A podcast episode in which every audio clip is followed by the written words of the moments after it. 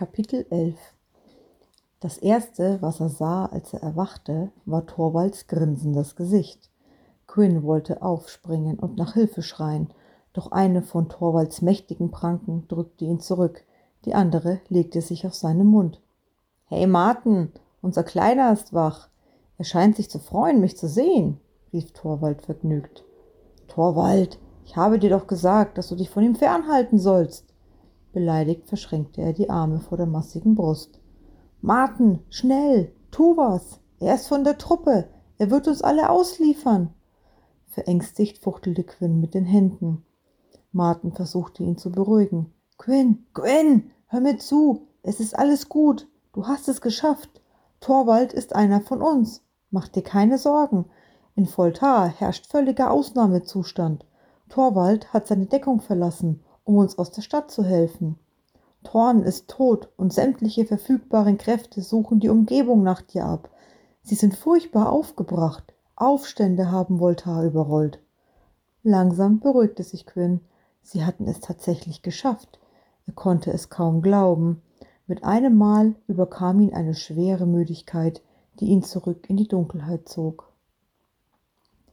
Nachdem Quinn erneut zu sich gekommen war, fühlte er sich schon deutlich besser. Er lag auf einem Strohlager in einer Höhle. Auf den Felsvorsprüngen, die ihn umgaben, waren Kerzen angebracht, die die Höhle spärlich erleuchteten. Über ihm hing ein Messinggefäß, aus dem ein bittersüßer Geruch hervorquoll. Neben seinem Lager stand eine Schale gefüllt mit Wasser und einem feuchten Tuch. Außer einem sachten Tropfen, das von den Wänden widerhallte, war es still. Quinn versuchte vorsichtig, sich aufzusetzen, doch sein Körper verweigerte ihm den Dienst. Selbst zum Rufen fühlte er sich zu kraftlos. Leere breitete sich in ihm aus. Er vernahm ein leises Schluchzen. Doch erst als ihm eine Träne die Wange hinunterlief, merkte er, dass er weinte.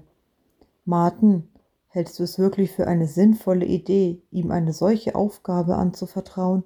Lass mich das machen. Ich bin erfahrener und stärker als er hörte er ein eindringliches Flüstern. Torwald, hör mir zu. Du weißt, dass reine Körperkraft hier nicht ausreicht. Du bist nun mal kein Magier, also haben wir keine Wahl. Torwald brummte eine Antwort vor sich hin, die Quinn nicht verstehen konnte. Das Geräusch von Schritten näherte sich, dicht gefolgt vom Tappen nackter Füße auf glattem Stein. Schön, dich wach zu sehen. Während Martin ihn fürsorglich anlächelte, beäugte ihn Orin mit hochgezogener Braue. Entschuldige bitte die hohen Sicherheitsvorkehrungen, aber wir mussten dich mit einem starken Schlafsud an dein Lager bannen. Du wirst also noch eine Weile im Bett verweilen müssen. Leider hatten wir keine andere Wahl, fügte Martin betrübt hinzu. Viel zu lange als gut für dich ist, hast du Conscientia zu dir genommen. Ich muss gestehen, ich habe noch nie so ausgeprägte Nebenwirkungen erlebt wie bei dir. In deinen Fieberträumen hast du versucht, deinen Kopf gegen die Wand zu schlagen und Torvalds Axt zu entwenden, um dir das Leben zu nehmen. Der Schlafsud mit Lunarillis hat dich für eine Woche in einen tiefen Schlaf fallen lassen. So blieben dir die schlimmsten Qualen der Absetzung erspart. Bald wird auch dein Gefühl von Hoffnungslosigkeit verschwinden. Versprochen, setzte er entschlossen nach, als wollte er sich selbst davon überzeugen. Quinn lächelte matt. Was, seine Stimme versagte, was ist geschehen? Martin erzählte, wie sie durch einen geheimen Tunnel aus der Stadt geflohen waren, den er schon vor langer Zeit im Keller seines Hauses entdeckt und mit Orin freigeräumt hatte. Sie befanden sich nun unter einer kleinen Hügelkette im Westen Voltars, nahe des Dunkelwaldes. Damit ihnen niemand folgen konnte, hatte Martin den Tunnel hinter ihnen magisch versiegelt. Torvald, der ihnen im letzten Augenblick zu Hilfe geeilt war, hatte Quinn den gesamten Weg aus der Stadt in die Höhlen getragen.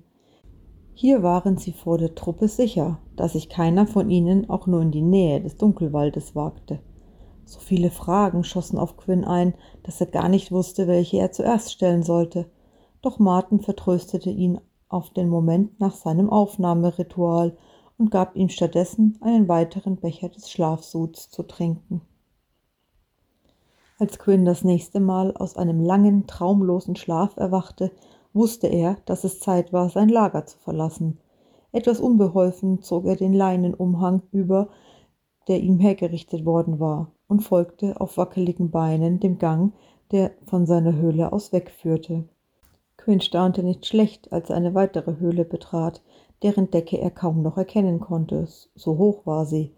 Die Wände waren übersät mit Runen in sattem Rot. Von der Decke hingen große Feuerfänger, in die Edelsteine und Runen eingewoben waren. In der Mitte der Halle war eine Lade aus Feuermarmor auf einer Erhöhung errichtet worden.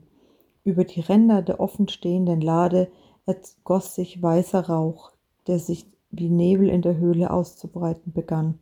Marten und Torwald standen wie Wächter vor einem Tor links und rechts der Lade. Quinn hatte Orin abseits in einer der vielen Ecken der Halle entdeckt. Novize, sprich! Bist du bereit, den ersten Kreis der Magie zu betreten? Quinn wurde von einer Woge Ehrfurcht überrollt. Sein Körper kribbelte bis in die Zehenspitzen hinein. Er brachte kein Wort über die Lippen und nickte deshalb nur. Dann komm, sprach Martin und streckte ihm einladend eine Hand entgegen. Als Quinn sich den beiden näherte, merkte er, dass das Brauen in Martins Augen einem glühenden Rot gewichen war. Mit jedem Schritt, den er auf Martin zuging, pulsierte seine Mana stärker. Quinns Haut nahm einen bläulichen Schimmer an. Die Tätowierungen auf seinem linken Arm fingen an, im Rhythmus der Runen an den Höhlenwänden zu glühen. Die Luft war durchdrungen von einem tiefen Summen, das die Feuerfänger beben ließ. Martin legte ihm die Hand auf den Kopf und stimmte in das Summen ein, das sich über ihre Verbindung in Quinns Körper ausbreitete und ein Gefühl von Frieden in ihm auslöste. Geführt von Martin schritt Quinn Stufe um Stufe auf die Erhöhung. Das Licht aus der Lade hüllte sie in einen warmen Schleier. Steige in die Traufe des ersten Kreises und werde eins mit dem Feuer. Quinn blickte Martin mit schreckensgeweiteten Augen an. Fürchte dich nicht, du bist an einem heiligen Ort. Das Feuer wird für dich sorgen. Dir kann nichts geschehen. Nun begib dich in das Schicksal der Flammen, in dein Schicksal. Quinn nahm all seinen Mut zusammen und stieg angsterfüllt in das gleißende Licht. Ein Sog aus Hitze zog ihn immer tiefer mit sich hinab. Zu Beginn versuchte Quinn noch, sich zur Wehr zu setzen, doch dann erinnerte er sich an das Gefühl des Friedens, das er von Martin bekommen hatte, und gab sich der Magie hin. Er brannte am ganzen Körper, doch die Flammen schienen ihm nichts auszumachen. Er lebte, fühlte keinen Schmerz. Er fühlte Glück, Geborgenheit und Freiheit, wie er sie zuvor noch nie empfunden hatte. Eine tiefe, klare Stimme sprach zu ihm. Quinn, Dein Meister hat mich gerufen, dich in den ersten Kreis der Magie aufzunehmen. Nun sage mir, bist du dir dem Leben im Namen des Feuers bewusst? Am ganzen Körper zitternd bejahte Quinn die Frage. So sei es. Möge dir die magische Flamme eine Zuflucht sein, dich wärmen in der Kälte. Möge sie dir den Weg der Rechtschaffenheit ebnen, dir Weisheit bringen und deinen Feinden das Fürchten lehren. Nun Quinn, Magier des Feuers. In einer Säule aus flüssigem Licht wurde er aus den Tiefen der Flammen an die Oberfläche zurückgetragen. Er entstieg der Feuerlade als neuer Mensch. Der Novize war sein Gestern, der Magier war sein Morgen. Als Quinn an sich herabblickte, stellte er fest, dass der einfache Leinenumhang, den er zuvor getragen hatte, einer tiefroten Robe, gesäumt von den Runen des ersten Kreises, gewichen war. Nun, lieber Quinn, bist du im Kreise des Feuers aufgenommen. Trage die Flamme in Ehren und sei dir deiner Verantwortung bewusst. Quinn hörte kaum, was Martin zu ihm sagte. Zu beeindruckt war er von dem, was eben geschehen war. Er war ein Feuermagier, ein waschechter Feuermagier. Mit breitem Grinsen folgte er Martin aus der Halle in eine weitere Höhle. Gemeinsam saßen sie um einen großen Tisch auf dem ein kleines Festmahl zu Quinns Ehren vorbereitet worden war. Orin hatte einen Rotkeiler für sie gebraten, von dessen knusprige Haut Chiliöl auf das frisch geröstete Gemüse darunter tropfte. Der Duft von Knoblauch und Kräutern ließ Quinns Magen laut knurren. Orin, der kaum über den Rand des Tisches schauen konnte, grummelte mürrisch vor sich hin. Ehe er sich's versah, packte ihn Torwald und setzte ihn auf den Tisch. Während Orin kurz davor war, in einen weiteren Wortschwall aus Gemeinheiten zu verfallen, blickte Martin und Quinn Torwald fragend an. Was denn? Problem gelöst? Keine Zeit für schlechte Laune, entgegnete er schulterzuckend und biss beherzt in eine Keule. Martin schüttelte belustigt den Kopf und breitete eine Rolle Pergament auf den Tisch aus. Auf ihr die weitläufige Landschaft Gorkas. Er deutete auf die südwestliche Ecke der Karte. Hier sind wir. Ich werde mich in Richtung Norden begeben. Er zeigte auf eine Bergkette, die den Namen Berge der Weisheit trug. Torwald, du begleitest Quinn durch den Dunkelwald, bis ihr dort ankommt. Er fuhr mit dem Finger einen Weg auf der Karte ab, der sie von ihrem Versteck durch den Dunkelwald, der sie von ihrem Versteck durch den Dunkelwald in den Wald der Träume führen würde. Von dort aus wirst du dich ebenfalls zu den Bergen der Weisheit begeben, erläuterte Martin an Torwald gewandt. Quinn, sobald du deine Aufgabe im Wald der Träume erfüllt hast, wirst du zu uns aufschließen. Quinn wurde mulmig zumute. Gerade erst hatte er seine Aufgabe zu einem Ende gebracht. Da begann Martin schon wieder von einer neuen zu sprechen. Wollte das denn nie aufhören mit den unsäglichen Aufgaben und Aufträgen? Ich weiß, ich habe dir schon sehr viel abverlangt. Eigentlich bräuchtest du Zeit, um dich auszuruhen, aber leider haben wir keine Zeit. Die Obrigkeit treibt ein böses Spiel in Gorka.